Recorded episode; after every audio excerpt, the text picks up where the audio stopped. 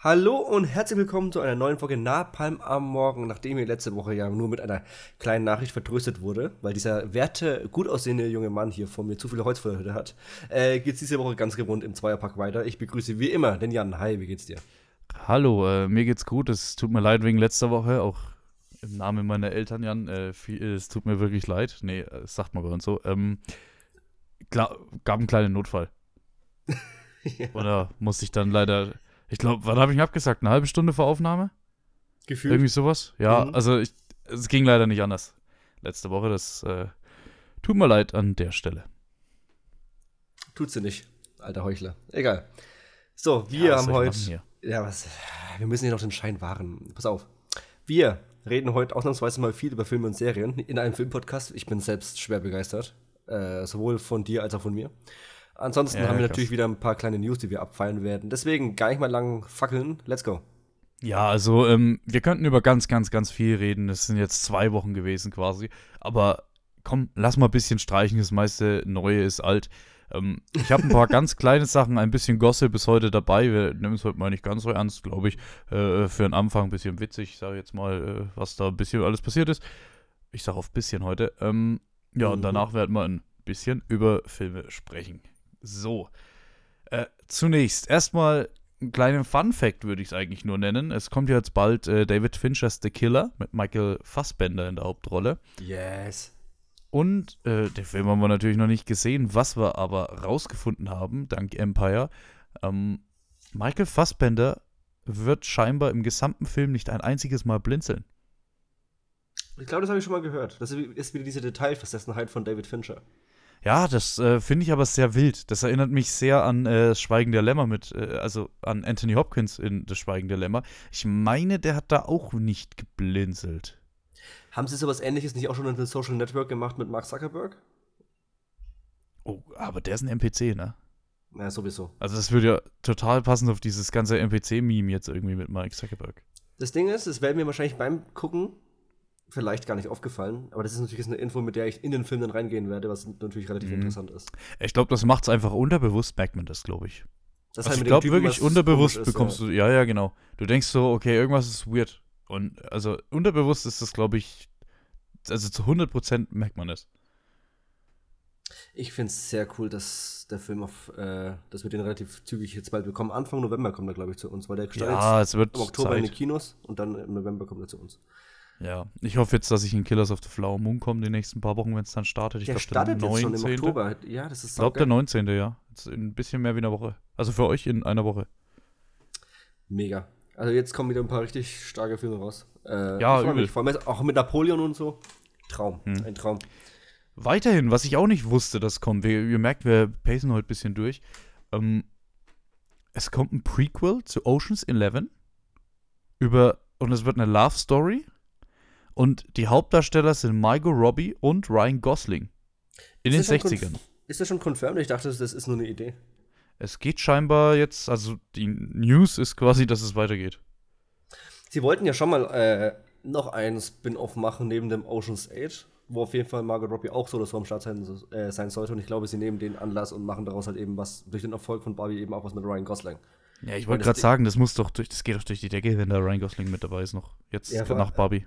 Ja, das schreiben sich die Artikel von selber. Oh mein Gott, wenn ihr Barbie mochtet, das ist der neue Film mit diesem Traumpaar oder mit dieser Traumkombo, bla bla bla. Kannst du wieder 15 Artikel auf Filmstarts dazu machen. Ja. Hervorragend. Ja.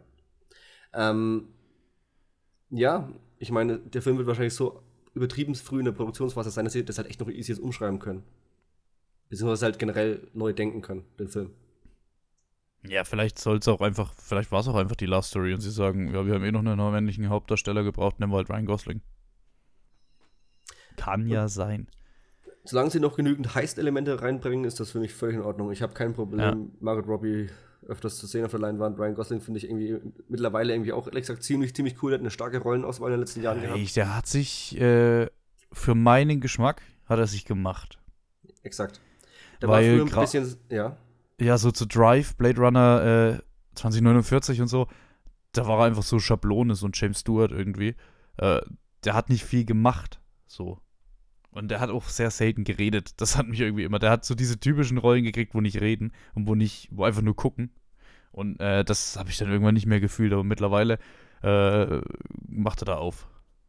Ja, witzigerweise mag ich ihn genau wegen den Rollen, aber auch eben genau wegen Drive oder Blade Runner, weil ich seine ersten Sachen nicht so gern mochte, wo er nur dieser Hot Guy war, wie in, äh, in diesem Steve Carell-Film, wo auch Emma Stone mitspielt, wo äh, er ihm quasi beibringt, wie man so ein, so ein krasser Ficker wird. Wo er, es ist diese ganz berühmte Szene, wo Emma Stone zu ihm sagt, Alter, sind deine Apps eigentlich hier irgendwie photoshoppt oder so? Und sie dann die, die Szene aus Dirty Dancing nachmachen. Wie heißt denn der Film? Ich kann, kann ich dir gerade ehrlich gesagt nicht sagen. Egal. Ähm, sowas hat er ja viel gemacht, so viel Rom-Com-Gedöns mhm. auch. Und, mit, und durch Drive und so ist das alles besser geworden. Dann hat er ja viel mit generell Nicolas äh, Winding Reffen gemacht, der eben Drive gemacht hat. Dann mhm. hier The Neon Demon und so Zeug. Äh, hat mir extrem gut gefallen. Blade Runner finde ich absolut fantastisch. Und sowas finde ich geil. Der ist halt gewachsen daran. Jetzt habe ich halt Barbie noch nicht gesehen, aber das ist ja was komplett anderes. Aber ja, ich äh, halte Ryan Gosling gar nicht mal für so einen schlechten Schauspieler. Hier, The Nice Guys, mega. Also ich muss sagen, ähm, also ich möchte es einfach mal unkommentiert hier stehen lassen, aber Drive habe ich nicht so gefühlt als Film. Aber Blade. Runner, oh, ich muss Blade Runner mal wieder gucken. Vielleicht gucke ich jetzt Blade Runner, ich habe jetzt einen Beamer. Nein, echt? Ja. Hast du dir den für 55 Euro geschossen von Amazon? nee, nee, nee, nee, nee, nee, nee, das ist ein das ist ein Beamer, Beamer. Das muss ich das separat mal erzählen. Aber. Ja, ja bitte. Ja. Weil ich bin ja auch am überlegen, weil das ist ja quasi die nächste Stufe nach dem äh, gescheiten Fernseher. Hm. Das wäre schon mal echt interessant. Es okay, ist sehr okay. wild. Ja. Geil. Ja, vielleicht gucke ich den heute Abend sogar. Wen? Ich, na, Blade Runner. Oh ja, auf Den oh. stelle ich mir auf den Beamer. Hm? Ich habe ihn im Kino leider verpasst. Oh, ich habe ihn im Kino geschaut. Das war fantastisch, wirklich. Mit einer geilen Soundqualität ja. und Atmung abgemischt. Wirklich jedes Mal, wenn die mit diesem, ja, ja kein richtiges Raumschiff, aber so ein Flugzeug, Taxi, Gedöns an diesen fliegenden Autos.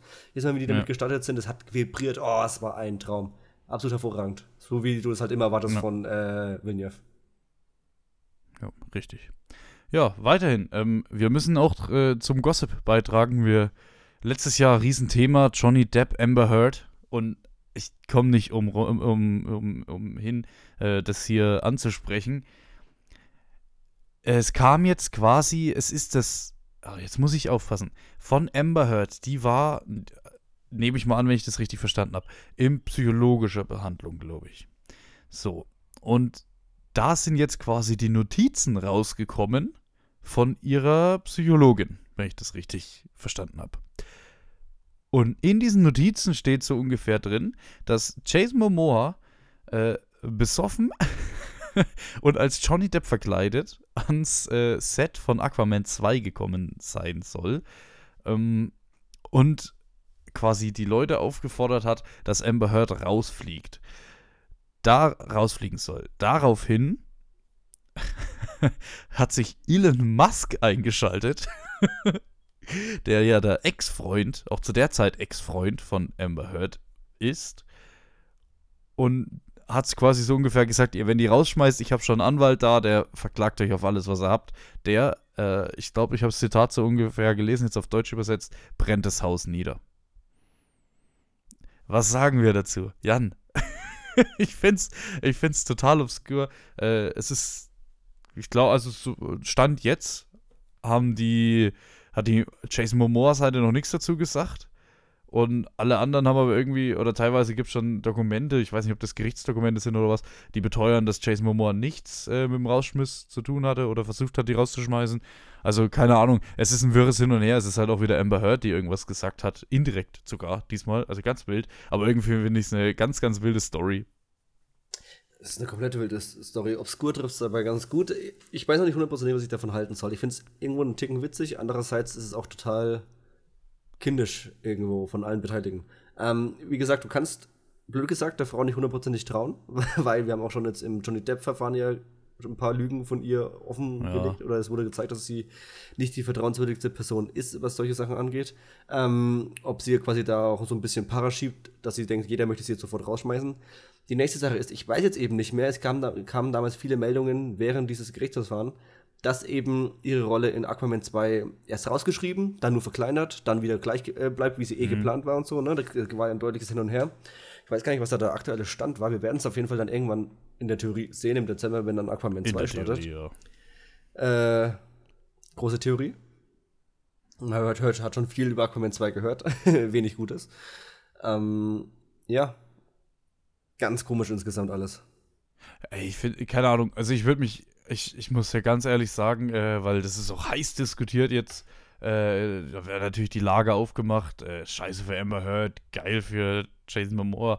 Äh, ich möchte mir an der Stelle positionieren, großes W an Jason Momoa an der Stelle, finde ich wild. Wenn das passiert ist, nice. Keine Ahnung. Möchte ich an der Stelle einfach mal sagen.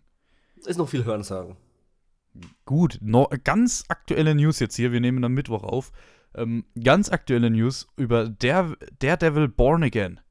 Quasi die, ich sage es mal, quasi die vierte Staffel von Daredevil, äh, wo jetzt hier im Haus Marvel produziert wird. Ähm, das ist eher ein Reboot. Das ist ein Reboot. Ja, ich habe aber auch schon. Ah, die oh äh, Entschuldigung, ich habe mich verlesen. Episode 4 stand da, nicht Season. Also äh, quasi, ja, du hast recht, ein Reboot. Ähm, von Daredevil quasi mit Jessica Jones auch dabei zum Beispiel. Und da sind jetzt einfach aktuell die ganzen Schreiber und mh, hm, Regisseure. Ja, quasi, ja, und Regisseure alle rausgeflogen. Äh, weil sie gesagt haben, ist scheiße, so ungefähr. Ähm, es geht vielmehr um diese, diese Rechtsverfahren, also nach dem aktuellen Stand ging es vielmehr um diese Rechtsverfahren und weniger um die Action und die Gewalt aus der damals Netflix-Serie, also wie es damals war. Ähm, und so soll es gewesen sein, dass, und jetzt kommt dieses mit dem Vier, dass erst in der vierten Episode äh, hier, wie heißt der, Charlie, Charlie Cox? Ja, Charlie Cox ja. als Daredevil im Anzug zu sehen sein soll. Hätte mich jetzt persönlich nicht gestört, keine Ahnung, wäre ja vielleicht auch gut geworden. Aber ich finde schon krass, die einfach alle rauszuschmeißen und das Ganze jetzt neu zu arbeiten. Ich finde es Quatsch mit diesem erst in Episode 4, weil es hat bei der Netflix-Serie auch fast eine Staffel gedauert, bis er mal sein Kostüm hatte. Ja, schon. Also, das, also den, das Argument verstehe ich nicht hundertprozentig. Dass aber anscheinend Kevin Feige ähm, hingegangen ist, sich quasi das bereits gedrehte Material angeschaut hat und dann zum Entschluss gekommen ist, okay, wir müssen hier erstmal so einen kompletten Stopp reinhauen, erstmal alles hier auf neu setzen, äh, finde ich relativ wild. Ähm, vor allem, wenn es wirklich stimmt, wenn sie sagen, okay, sie diese Härte oder generell diese, den Spirit, den die Netflix-Serie hatte, dass wir den nicht einfangen können. Wäre schön, wenn sie quasi dann erkennen, okay, wir schaffen es nicht, wir müssen das quasi jetzt irgendwie noch versuchen zu retten, das Ding, äh, so früh wie möglich. Wäre eigentlich ganz lobenswert, auch wenn, auch wenn sie gesagt haben, dass sie halt schon bereits gedrehtes Material auf jeden Fall auch verwenden werden. Äh, aber ich bin gespannt, wie das jetzt weitergeht. Sollte dann, ja eine 18-teilige äh, Serie werden. Ja, da muss ich mal so investigativ die Frage stellen, wie gut muss diese Serie aktuell sein, damit Kevin Feige sagt, neu machen?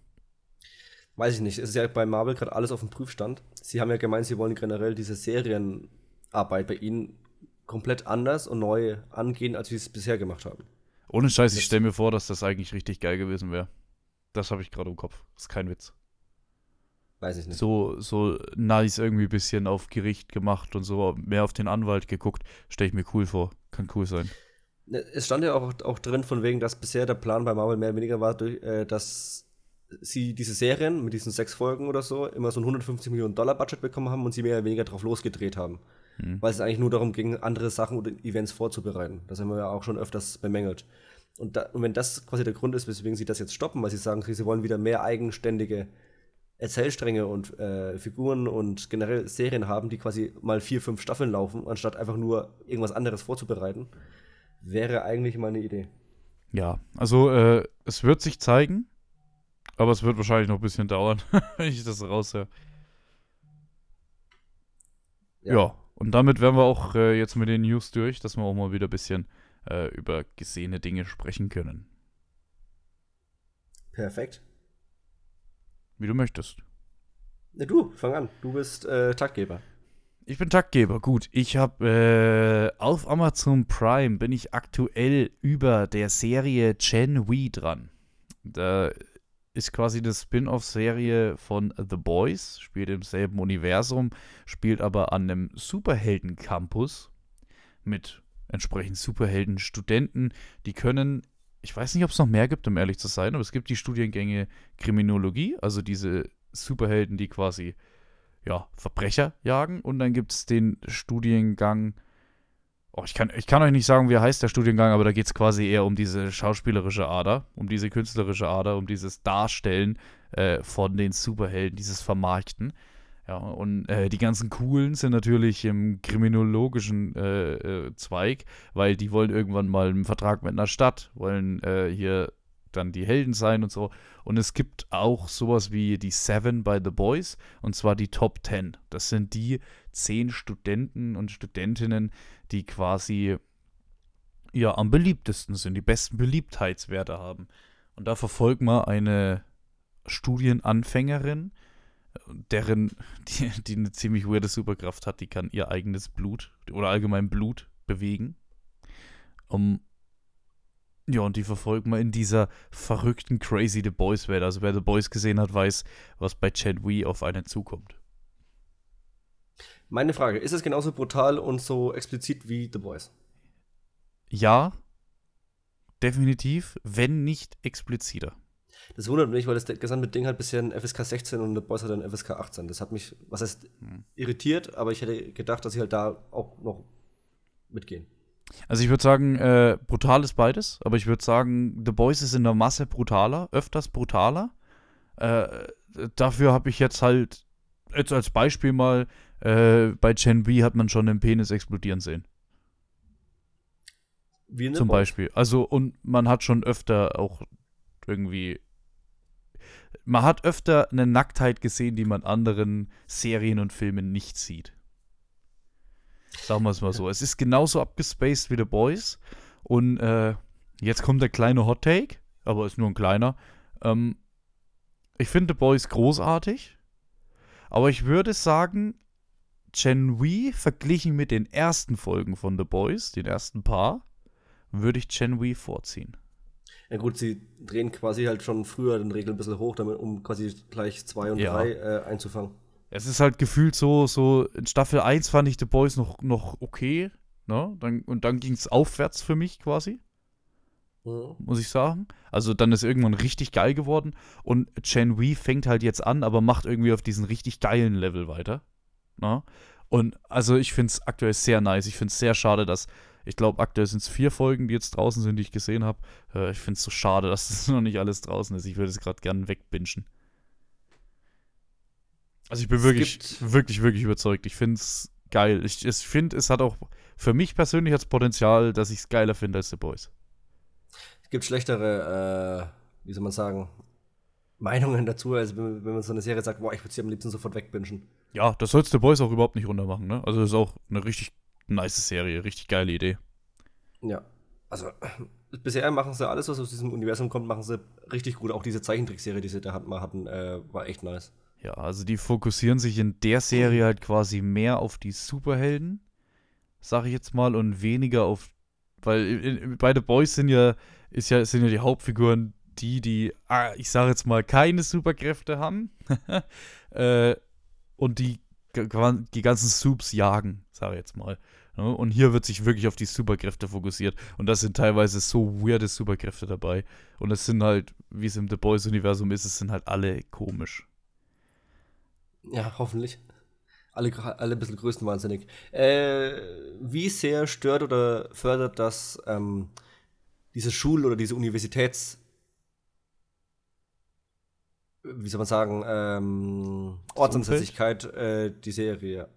Ne, überhaupt nicht.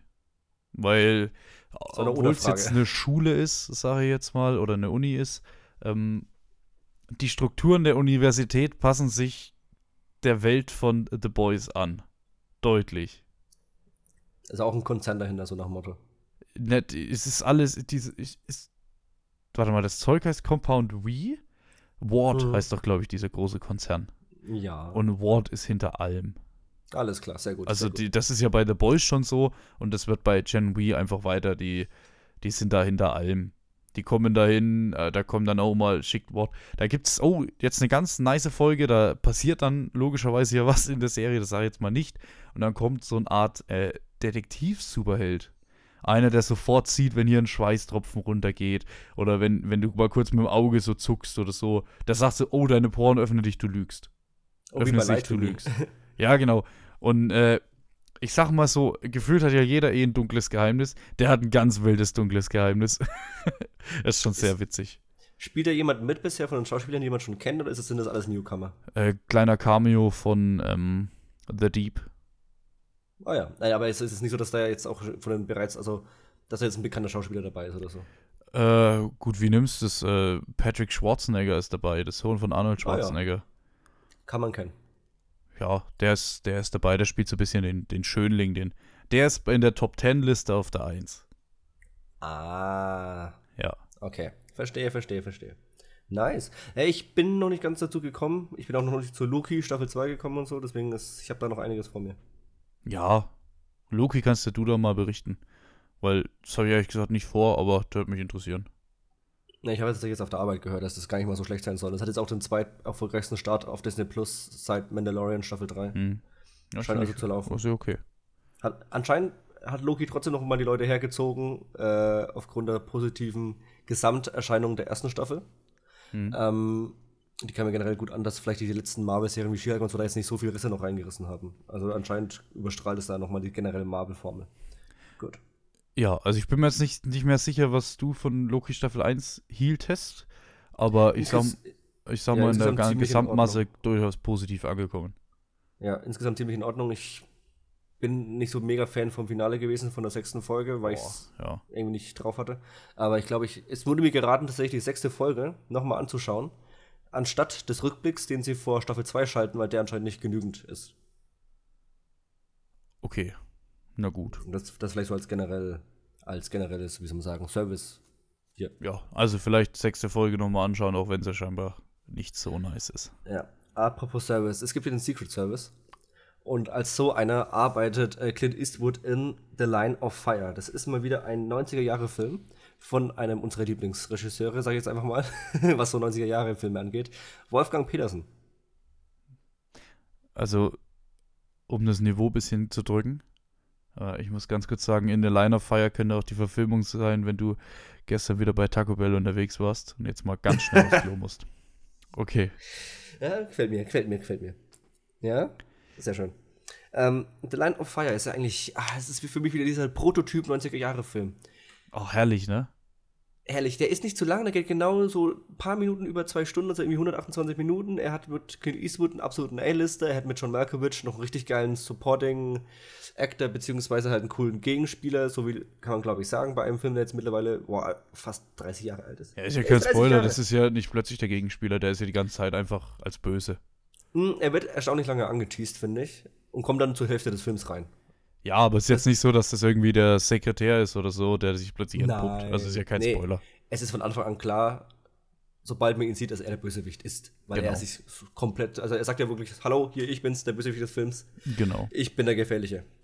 Es geht quasi darum, dass er ein Ex-CIA war, der jetzt den Präsidenten töten möchte und Clint Eastwood ist quasi dahinter, erstmal zu schauen, wer das ist und äh, das natürlich verhindern möchte. Und es glaubt ihm natürlich am Anfang keiner und ach Mensch, du bist doch irgendwie von der alten Garde, weil er ist in dem Film natürlich auch schon wieder einen Ticken älter. Also Clint Eastwood. Ey, der war in den 90ern schon steinalt, ne? ja, der krass. war damals schon relativ alt. Ja, das ist absurd. Ja. der ist seit den 90er Jahren einfach alt, der Mensch. Ähm, ich meine, gut, er ist. Ist er nicht schon 90? Ist er noch Ende 80? Ja, der ist schon über 90. Der, also der Kerl ist einfach seit 30 Jahren alt. Geht stark auf die äh, 100, glaube ich. Wir haben auch mit Rene Russo ne, eine eigentlich relativ taffe, auch Secret Service Agentin, die aber natürlich dann auch da sein muss. 93. Für die, für die Liebelei. Ja, genau, 93. Das ist 30, genau, das ist 30 Jahre alter Film. Das ist eigentlich absurd. Also, das ist ein. Es hört sich älter an. Also, man macht den Film damit älter, als er vielleicht wahrscheinlich sich schauen lässt, weil der schaut sich hervorragend. Genial gutes Pacing. Also wirklich saustark. Äh, hat richtig gut geschriebene Dialoge teilweise. Also im Sinne von, dass sie richtig schnell und zackig sind. Sehr gute Kameraarbeit von Peterson. Äh, hat mich schwer beeindruckt. Und wirklich das Finale, die letzten 20, 30 Minuten, äh, eher 20, herausragend gut. Also alles, was da passiert in einem Hotelkomplex, Verdammt ja. gut. Also auch äh, wie er sich an den äh, Präsidenten ranmacht, um ihn zu äh, erschießen, bis hin zu wie das andere dann abgewehrt wird und so. Es ist alles ganz, ganz großartig. Wirklich in the Line of Fire, einer meiner Lieblingsneuen äh, Ich muss den Präsidenten retten Filme äh, in diesem Genre. Ja, der reizt sich gut ein. Ich muss den. Der geht immer ein bisschen unter in meinem Lieblingsgenre. Ähm, ich würde ihn auch, also dieses Genre hat viele, viele schlechte Filme. So und ja. vom persönlichen, ich schaue es nochmal an äh, würde ich den Film jetzt auch äh, äh, relativ weit hinten anstellen tatsächlich. Aber es ist, es ist schon nice. Es ist schon nice. Ja, wirklich cooles Ding. Äh, echte Empfehlung, wenn jemand Bock hat auf so einen schönen 90er-Jahre-Film, der, also der sieht doch echt noch gut aus. Ist ja alles handgemacht und so. Ah. Oh, vielleicht schaue ich ja doch einfach mal wieder so einen Film. Oh, naja, mal gucken. Mal gucken, was bei rumkommt. Wahrscheinlich wieder gar keiner. Ja. Um, ähm, Weil, ich würde dann kurz nochmal die Brücke schlagen, wenn ich darf. Ja, gerne. Weil ich habe mir den angeschaut, dachte, ah, ich will auch nochmal 90er-Jahre-Filme schauen, habe deswegen Days of Thunder angeschaut. Days of Thunder? Ja, ist ein Tony Scott-Film, den er gemacht hat, kurz nach Top Gun, der auch von Tony, äh, Tony Scott ist. Eben auch mit Tom oh. Cruise. Es ist im Grunde Tom, es ist im Grunde Top Gun, nur mit NASCAR-Rennen. es ist wirklich eins zu eins fast dasselbe. Schaut sich dementsprechend relativ flüssig. Ähm, und hat, also es gibt ja diese Einstellungen im Sonnenuntergang auf dem, äh, auf dem Flugzeugträger ne, in Top Gun und das 1 zu 1 machen sie dasselbe nur mit NASCAR-Rennen. Im Sonnenuntergang fahren sie mit den Autos in Dakona um die Kurve und so. Das ist schon, da haben sie gemerkt, da haben sie mit Top Gun einen absoluten Welthit gehabt. Das probieren wir jetzt mit NASCAR-Autos nochmal. Ne? Motorsport gefühlt Nummer 1 in den USA, weil sie einfach nichts Besseres kennen. Ist schlimm, es ist schlimm, wenn ich jetzt sage, ich habe noch nie von diesem Film gehört. Ein bisschen, ja. Echt jetzt? Also es ist halt ein Tom Cruise-Film in den 90ern mit Tony Scott als Regisseur, ja. Ja, aber es ist ja scheinbar ein Abklatsch. Ja, aber von denselben Leuten, ja, aber er ist jetzt alles andere nee, als schlecht. Ja. Den kannst du dir auf jeden Fall gut geben. Der geht 107 Minuten, ne? also, also auch keinen Ticken zu lang. Hm. Wunderbar. Also wirklich, ich habe meine Freude dran gehabt. Er ist natürlich jetzt nicht großartig intelligent. Es geht im Grunde darum, dass er äh, ein Rennfahrer ist, der an die Spitze möchte, eben Dakona 500 gewonnen, äh, gewinnen möchte. Er kriegt ein Teamschiff an die Seite, mit dem kappelt er sich ein bisschen. Er hat natürlich dann einen Konkurrenten, ne? wie in Top Gun, mit dem sie sich dann die ganze Zeit kappeln. Währenddessen vernascht er mal ganz kurz Nicole Kidman, die sich bei dem Film kennengelernt haben. Dann waren sie sehr verheiratet und so. Mhm. Ist, es, ist es Michael Rooker, der da mitspielt? Ja. Schon, ne? Weil ich sehe das hier gerade auf dem Bild. Äh, für alle, äh, das ist ähm, Merle aus The Walking Dead oder äh, aus Guardians of the Galaxy, Yondo. Der Typ mit der Pfeife, ja. Äh, dazu halt eben noch John C. Riley oder Robert Duvall. Äh, mega. Oh, Robert also, Duvall ist tatsächlich, ja. Ja, der spielt den Teamchef. Äh, hoppala, Entschuldigung, mir ist mein Handy runtergefallen. Ähm, guter Film, jetzt nichts Weltbewegendes, aber durchaus sehr anschaubar. Also wie gesagt, so 90er Jahre, die, die, die kommen auf den Punkt, die ziehen ihr Thema durch, da gibt es kein Links- und Rechtsgestreife, außer halt die obligatorische Sexszene in den 90er Jahren Film, die muss Klar. sein. Deswegen ist auch blöd gesagt, also es ist wirklich so, es ist halt eine Frau, die ein bisschen mehr gezeigt wird und mit der hat man auch Sex. Es fällt halt auf. Es fällt halt auf. Es wurde halt damals noch ein bisschen anders gehandhabt, sage ich mal so. Ähm, ein bisschen macho natürlich, von wegen, oh, ich bin der beste Rennfahrer, nein, ich bin schneller, nein, du bist schneller. Aber kann man machen. Also es sieht top aus. Tony Scott macht hervorragende Filme, also optisch gesehen. Genauso wie sein Bruder. Ja. Das, das stimmt zuweilen. Gegen die Optik kannst du bei Ridley Scott nie was sagen. Stimmt, gegen die Optik nicht. Logik ist was anderes. Ja, ist Und äh, Können ist zeitweise, also bei Ridley Scott ist es wirklich Genie und Wahnsinn. Also zeitweise ist es wirklich totaler Schmutz, den er da abliefert und manchmal äh, kommt dann halt auch mal eine Perle bei rum, muss man auch, auch sagen. also, ab ne? seit zwei, drei Jahren ist er wieder voll am Start, der Junge. Ja, der macht wieder. Aber dann hast du halt zum Beispiel ähm, einen House of Gucci, den ich ja gar nicht mal so schlimm fand, aber der im Vergleich zu, ähm, wie hieß er? The Last Duel. The Last Duel, also, das sind ja Welten dazwischen. Ich fand beides saustark. Also, ich fand Last Duel logischerweise besser. Ja, aber ich fand House of Gucci, der hat sich jetzt über die Zeit wirklich in mein äh, kleines italienisches Herz äh, gespielt. Ich finde ihn super. Ich weiß nicht warum. Ich finde ihn richtig klasse. Ja, ist ja nicht schlimm. Ist doch gut. Das spielt, das ist so, das spielt überall top besetzt und so. Man kann viel streiten über die Performance von Jared Leto. Mhm. Aber äh, ich fand, also ich, ich, der Film hat mich damals irgendwie genau richtig erwischt. Und jetzt kommt eben bald Napoleon. Das neue ja, Epos. aber also er hat schon, er hat schon definitiv eine Phase gehabt, wo er sehr unwichtig war. Hm, wo er sich für wichtiger genommen hat, als er es letztendlich in der Industrie ja, so, war. Aber er, so ein G.I. Chain, The Counselor, äh, hier irgendwie alle, alles Geld der Welt, auch noch dieser Robin Hood-Film. Ja, äh, das war nicht so, das war nicht so. Ich bin ja Verfechter von den zwei Alien-Prequels, äh, dass ich die gar nicht mal so schlecht sind. Die, sind, die kommen nicht ans Original und auch nicht an Aliens ran, müssen wir uns nicht drum kümmern, aber ja, sie aber haben ein paar echt geile Set Pieces und auch vor allem die Performance von Michael Fassbender in den Dingern ist mega. Ja, aber die würde ich jetzt äh, vielleicht, also ich bin ja. da nicht ganz dabei, aber die würde ich vielleicht, würde ich jetzt behaupten, so im Allgemeinen gesehen, würde ich die fast auch mit in seine irrelevante Phase. Ich würde die nicht so, nicht, so, nicht so untermachen. Also die werden halt hart gef äh, geflamed teilweise, aber der Plot-Twist in The Covenant, lecker. lecker. Ja, das war wirklich, das war top. Das war top-notch. Vor allem mit den Visuals dazu. Saugeil. Gut, das war meine kleine 90er Jahre äh, Aus Ausflug, sage ich mal. Obwohl, ich habe noch zwei. Egal, dazu kommen wir vielleicht. Ja, äh, gut, dann würde ich sagen, gehen wir flotte 60 Jahre zurück. Ach du Heiliger. Jetzt haben wir die 90er äh, äh, durch, dann gehen wir doch mal in die 30er und 40er Jahre von Frankreich. Vor allem Ach Ende so. 30er, Anfang 40er. Ich dachte, du, jetzt so du hast jetzt überlegt. 30er, ja, ja. ja. Ähm, ich habe mir einen Film betrachtet, der heißt Resistance. Ja.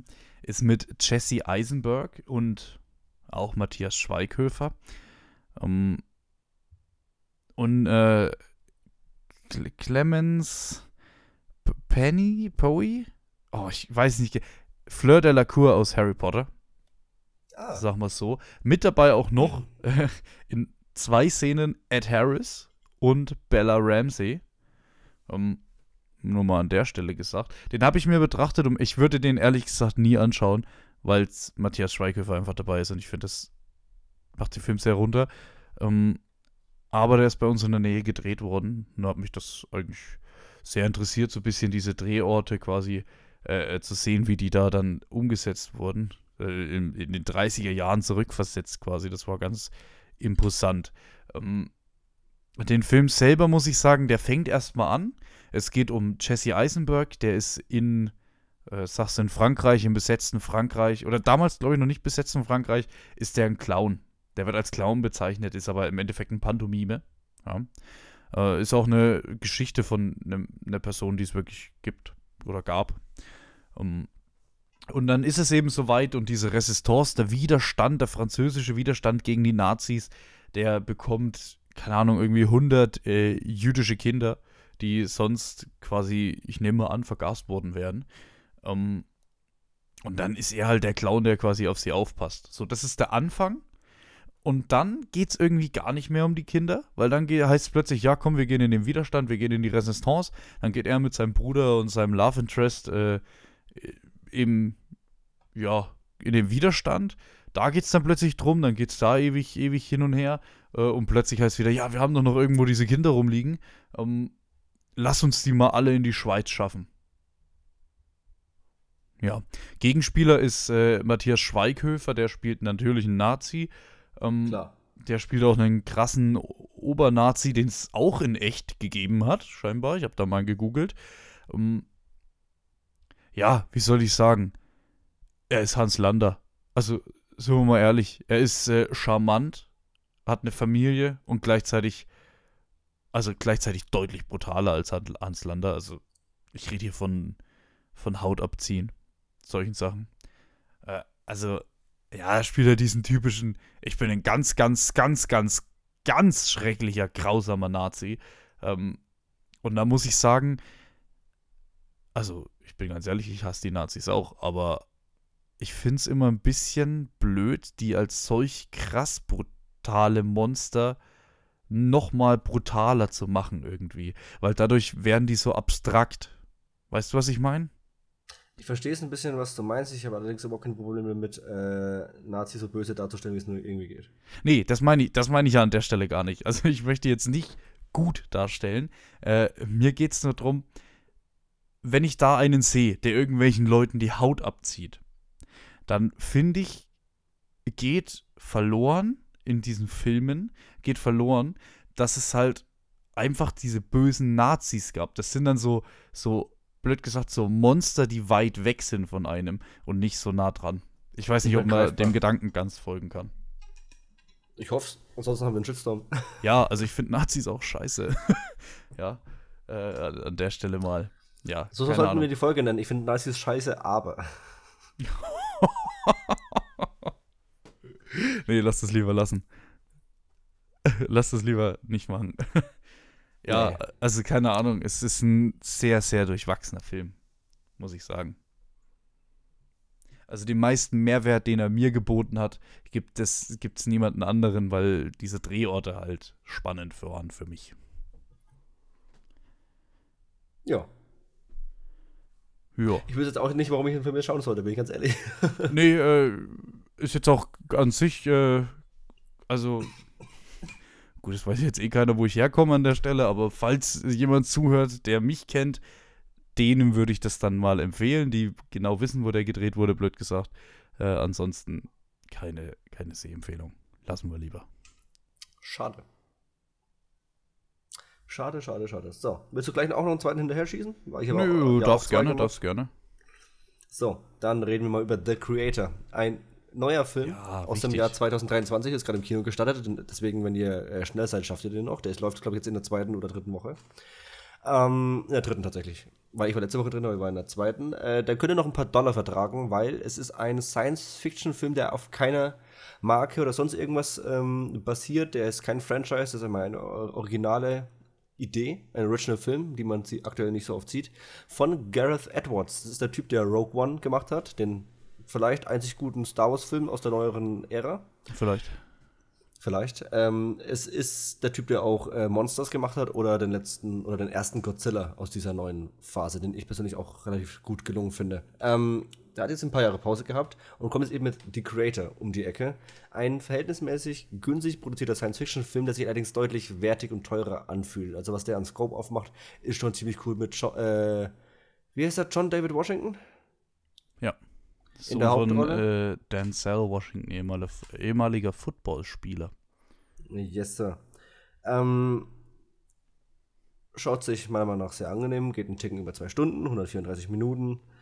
Man könnte meinen, dass er vielleicht ein paar Minuten zu lang ist, aber er hat ein super Finale. Er sieht fantastisch aus, weil sie mal es wieder anders gedreht haben. Er ist quasi wirklich mit so einer kleinen Sony-Kamera, die man in der Hand haben kann, ist er mit so einer kleinen Crew ist er wirklich nach Südostasien äh, geflogen.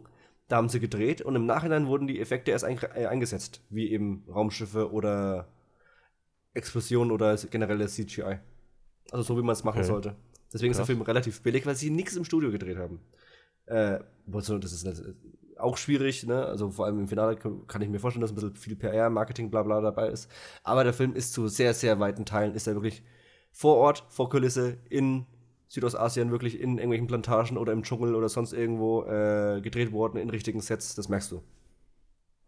Erinnert vom Ding her so ein bisschen an die Storyline von Guardians of the Galaxy 3 vom Bösewicht, oder?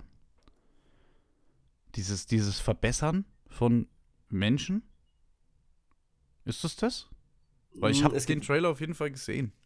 Ja, ich habe dich gezwungen, ihn anzuschauen, weil der Trailer fantastisch ist. Äh, es schwierig, weil es gibt in dem Sinne keinen richtigen Bösewicht, weil, also muss ich das vorstellen, die Prämisse ist die, es gibt KI.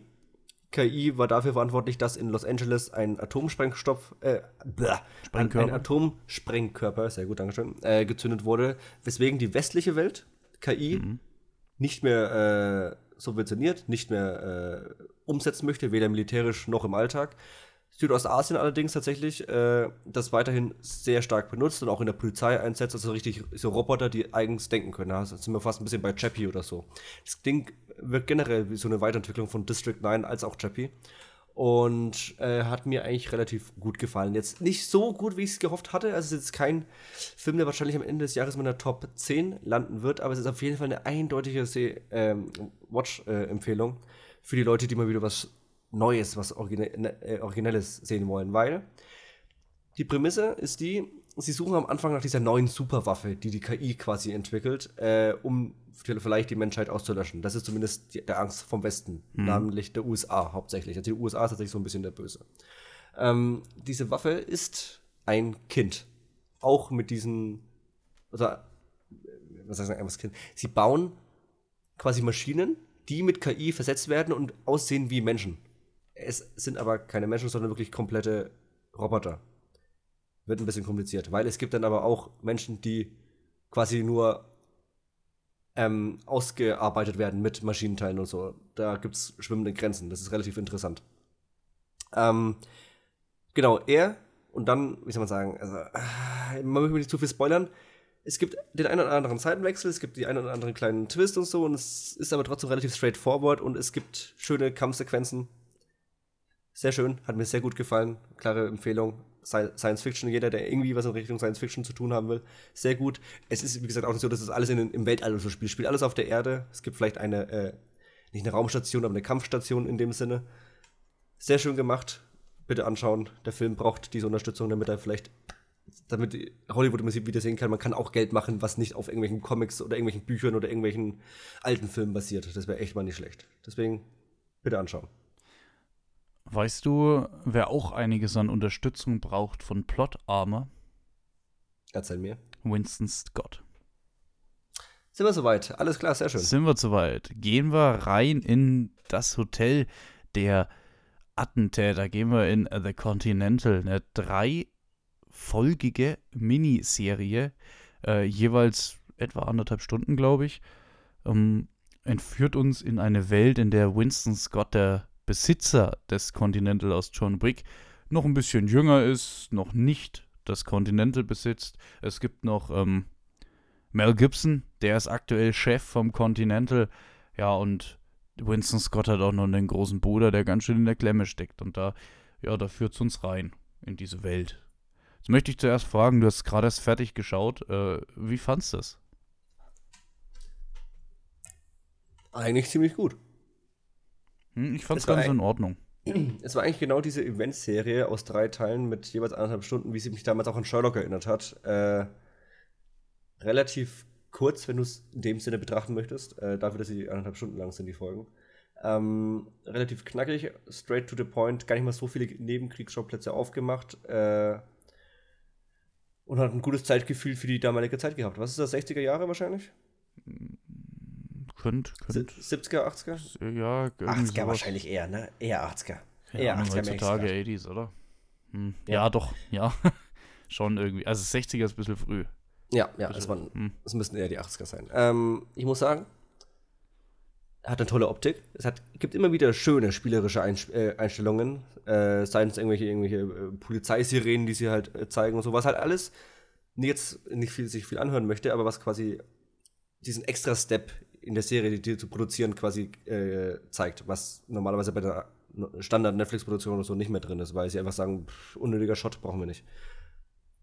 Schöne Einstellungen, hat sehr gut choreografierte Fights für eine Serie, ja, also kommt jetzt, klar, jetzt nicht an die großen John Wick-Filme ran, aber so dieser, immer wieder diese längeren One-Takes auch so in der ersten Folge und so, wenn sie äh, quasi die, den Gegenstand, um den es in der Serie geht, äh, aber wir dürfen ja spoilern, wenn es um die Münzpresse geht, wenn sie die klauen, in dieser, auch in diesem, in dem Treppenhaus der Fight hervorragend. Super. Also für eine Serie absolut mehr als äh, Standard.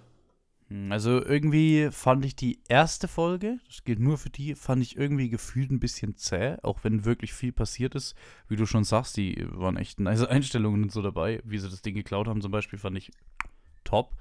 Ähm, in der zweiten ist dann viel passiert. Da bin ich, äh, teilweise muss ich sagen, bin ich manchmal auch einen kurzen Moment irgendwie nicht mitgekommen bin ich ehrlich. Manchmal, es war für mich ein bisschen, es war ein bisschen viel Handlung, ein bisschen viele Menschen, die da verschiedene Sachen gemacht haben. Also gerade hier dieser Cop, der, äh, der, der dann Sex mit der anderen Polizistin hatte, der seine Frau betrogen hat und so, den, den, den hätte man rauslassen können, gefühlt irgendwie. Der, der war der, nicht wichtig. Ja. ja. aber der war mir auch zu viel irgendwie. Da, da bin ich wirklich nicht ganz mitgekommen, um ehrlich zu sein. Um, ähm, ich fand's ganz nice, so von der Geschichte, von der Idee an sich. Ich fand's auch cool, dass dieser Sharon äh, dabei war, als junger, äh, als junger Typ, als junger Page, nehme ich mal an. Um, ähm, das Continental an sich hätte für mich ein bisschen mehr im Vordergrund stehen können, finde ich. Wenn die Serie schon so heißt, ja. Ja, also es spielt ja gefühlt das wenigste in diesem Hotel. Äh, und Eigentlich dann, nur das Finale. Ja. Das halt und dann hast du halt so ein bisschen so ein Ei, also bei John Wick hat dieses, dieses Hotel ist ein geiler Ort irgendwie. Das hat so ein Eigenleben gefühlt. Und das fehlt hier einfach komplett. Das ist halt einfach, gut, es ist ein Haus, da gibt es eine versteckte Etage am Schluss, da gibt es auch vielleicht irgendwie so, so einen Knopf, wo alles in die Luft sprengt. Äh, aber an sich ist es halt einfach ein Haus. Ja, das einzige Ding, wo es mal aufkam, war, glaube ich, in der zweiten Folge, wo die Polizistin mal rein ist, um irgendwie so die Lage zu checken und quasi mit normalem Geld äh, ihren Drink bezahlen wollte, wo dann relativ schnell sichtlich wurde, dass der Barkeeper so leicht irritiert war, dass sie nicht mit einer Goldmünze zahlt. Und dann wurde sie doch sehr dringlich, Hm. wurde ihr schon Ja. klar gemacht, von wegen, ah, sie ist hier äh, komplett falscher Ort. Also sie soll doch bitte wieder rausgehen. Es wirkt schon ab und zu so wie so eine kleine Welt in sich, aber es hätte man deutlich noch stärker machen können, wie in den Filmen eben auch. Ja. Ja, also das fand ich schade, aber an sich. Und hey, also ich war so zu 200% überzeugt davon, dass wir irgendeinen kleinen Jungen sehen mit schwarzen Haaren und irgendjemand sagt, ja, das ist John. Es war ja mal geplant, dass Keanu Reeves einen äh, Gastauftritt hat, aber Ja, So Keanu Reeves hat irgendwie nicht gepasst, so auch vom Alter her, ne? Finde ich. ja, ja eben, deswegen hat es mich dann relativ. Ja. Ich dachte trotzdem, dass sie halt es irgendwo irgendwie reinbringen, aber das. Ja, find ich dachte gut auch eigentlich. irgendwie. Oder dass irgendjemand, irgend so eine Nebenfigur wird gefragt, also wo du die ganze Zeit nicht weißt, wie die heißt zum Beispiel, und wird gefragt und dann sagt der, mein Name ist äh, James Wick oder so. Ja, Potter, äh, ja. Ja, aber halt so irgendwie, dass das der Dad ist oder was weiß ich. So, halt irgendwie sowas, ne? Mhm. Es gab ja diese, diese russische Seite, wo, wo John Wick ja aufgewachsen ist, bei diesen Ballerinas da. Äh, das kam mir überhaupt nicht vor. Also war da auch wahrscheinlich die Option einfach nicht da. Äh, aber das hätte ich irgendwie ganz cool gefunden, wenn man den mal so Ah. ganz kurz gesehen hätte. Aber sie haben ja trotzdem so die Bettler und so haben sie alle mit reingebracht und so. Das Ja, war genau. trotzdem Ganz cool. Ja. Ja, also ich muss sagen, für mich war es eigentlich eine Top-Serie. Jetzt nichts, also jetzt nichts, wo ich jetzt irgendwann in fünf Jahren erzählen werde. Oh mein Gott, wisst ihr noch damals die äh, Spin-off-Serie zu John Wick? Aber ich habe jetzt auch keine Sekunde bereut, die ich die geschaut habe. Ja, also es ist für mich ist es eine Serie, die hat gepasst. Die habe ich mir auch mal angeguckt, war schön und so. Äh, ich bin ehrlich, ich glaube, ich werde in einem halben Jahr so ziemlich nichts mehr davon wissen.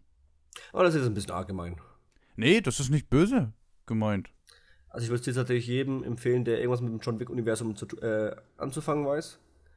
Und der generell auf gute Action steht. Das ist eine gute Action-Serie. Vielleicht ein bisschen wenig Action in den ersten zwei Folgen, aber dafür ist in, der dritten Folge, ey, was darum gesplattert wird, oh, ein Traum. Mit, wenn er mit der Shotgun so einen Typen äh, fast schon zweiteilt, zwei Meter durch äh, den Hotelflur, das geht mein Herz auf. Genauso wie seins. Oh, ja, genau wie seins. Ja, hat mir Ja. gut gefallen. Ah, und da gibt es natürlich auch wieder Äxte und äh, Schwerter und alles mit Pipapo und ah, und die Leute zerplatzen, wenn sie von der Explosion getroffen werden und so. Das hat mir gut gefallen. Also actionmäßig, Hm. top notch. Ja, Jan, und dann ist es eben so, jetzt haben wir es gerade von Killern, jetzt haben wir es gerade von Münzen, jetzt haben wir es eigentlich gerade alles frisch für uns, vor uns auf dem Tisch ausgebreitet, was wir für die Hausaufgabe brauchen. Ja. Denn wir konnten uns vorher nicht entscheiden, geben wir euch auf Netflix Reptile auf mit Benicio del Toro oder was gerade so ein klein wenig hyped äh, auf Amazon Prime, dem Film Totally Killer. Ähm, Deswegen hat Jan dann eine äh, Münze geworfen. Es war nicht die John Wick-Münze, die wir beide besitzen, sondern äh, es war eine normale Euro-Münze. Aber sie ist gefallen auf Totally Killer auf Amazon Prime. Ja, Jan, würde ich sagen, schauen wir uns das an. Hö hören wir uns nächste Woche wieder, so wie es will. Ähm, und ich würde sagen, ich werde mir jetzt äh, ja, ein Stückchen Sellerie in die Futterluke schmeißen. Und damit würde ich sagen, bis nächste Woche und ciao.